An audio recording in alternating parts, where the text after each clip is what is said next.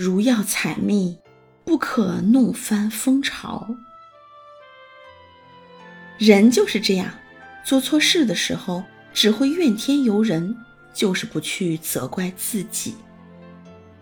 善解人意和宽恕他人，需要有修养自制的功夫。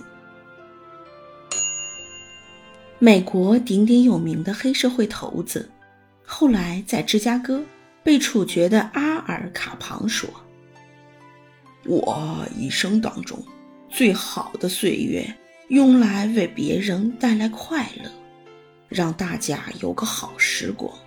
可是我得到的却只是辱骂，这就是我变成一个亡命之徒的原因。”卡庞。不曾自责过。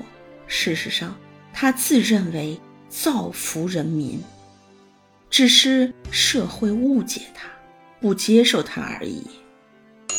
达奇舒兹的情形也是一样。他是恶名昭彰的纽约之鼠，后来因江湖恩怨被歹徒杀死。他生前接受报社记者采访时。他自认为造福群众。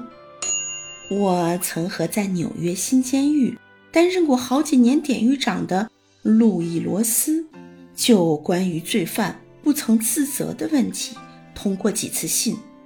他表示，牢里的犯人很少自认为是坏蛋，他们和你一样，都是人，都会为自己辩解。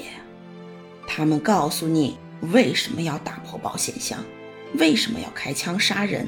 大多数人都能为自己的动机提出理由，不管有理无理，总要为自己破坏社会的行为辩解一番，因为他们的结论是，他们根本就不应该关进牢里。假如阿尔卡庞这帮歹徒，以及许多关在监狱里的亡命男女，他们从不为自己的行为自责过，我们又如何强求日常所见的一般人？心理学家史金诺经通过动物实验证明，因好行为受到奖赏的动物，其学习速度快，持续力也更久；因坏行为而受处罚的动物，则不论速度。或持续力都比较差。研究显示，这个原则用在人身上也有同样的结果。批评不但不会改变事实，反而只会招致愤恨。